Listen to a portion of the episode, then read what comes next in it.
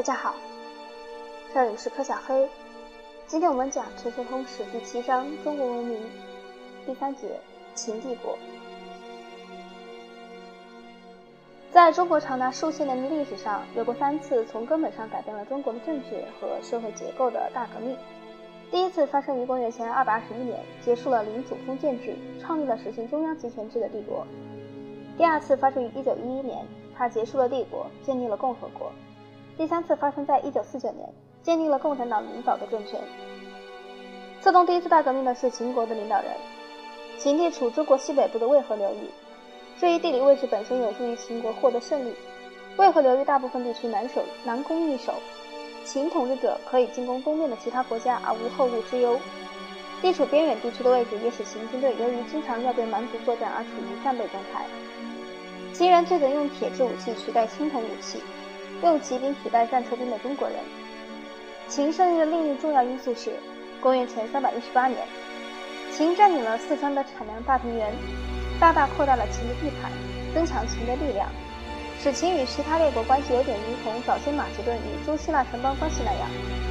最后，秦统治者都是些能干而有野心勃勃的现实主义者，率先利用法家学说，将所有权力集中到自己手上。凭借上述这些有利条件，秦统治者不到位扩大自己的属地，征服了周围一个又一个国家。当时的人们恐惧地称秦为野兽，把秦无情的扩张比作蚕食。公元前二百二十一年，秦统治者成为全中国人的主人，他采用了始皇帝的称号。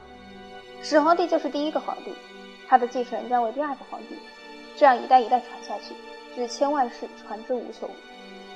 新皇帝开始将早先在本国取得辉煌成功的法教学说应用到全中国。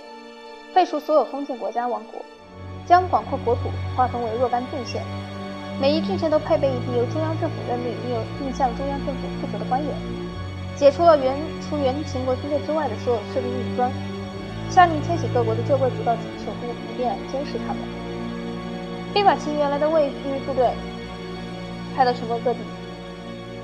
此外，这位新皇帝还通过统一度量衡和货币来实行经济集中化。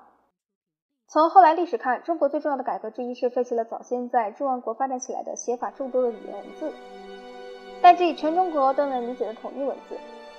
这种统一文字由于中国文字所具有的性质，被证明是一种非常有效且持久的统一的粘合剂。这种文字不是以表示一个词的语音成分的若干定义符号为基础，而是由大量书写符号及汉字所组成。每一汉字表示一个固体或一个抽象概念。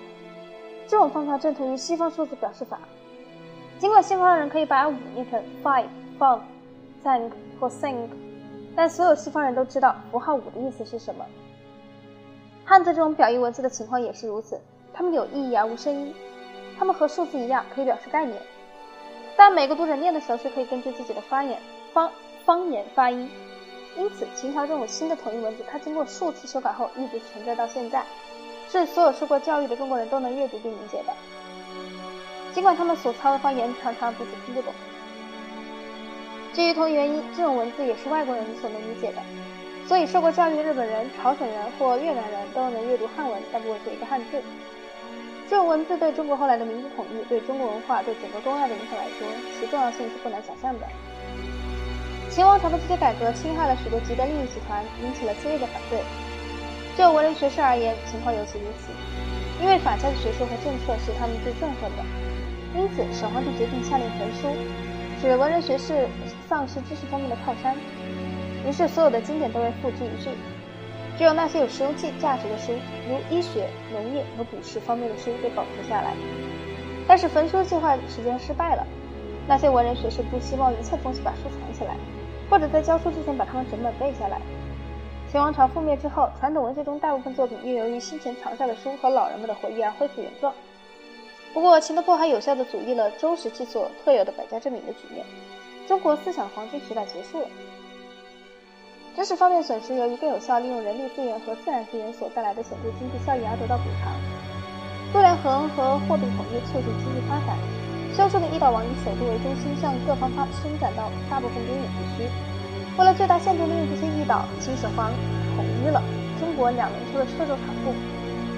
这一措施是必不可少的。车轮在松散的沙土上留下很深的车辙，每一辆车子要么循着现有的车辙走，要么以新的车辙来顺应之。秦始皇还利用国家统一和力量，将疆界向南扩展到现在的越南。西北面击退了游牧部落，防止他们卷土重来，修筑举世闻名长城。长城西起营赵，东起辽东。我也不知道那个字是不是读赵，大家可以去查一下。一个三点水，一个辽字，把女字旁去掉。东至辽东，连绵万余里。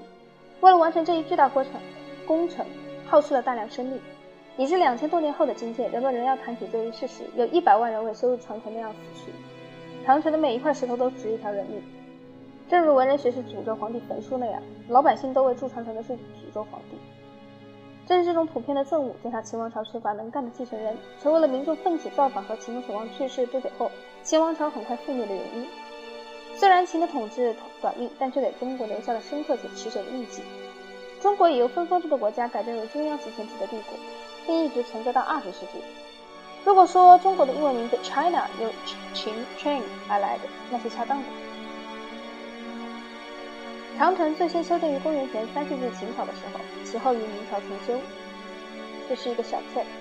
下一节我们会讲到第四节，汉帝国。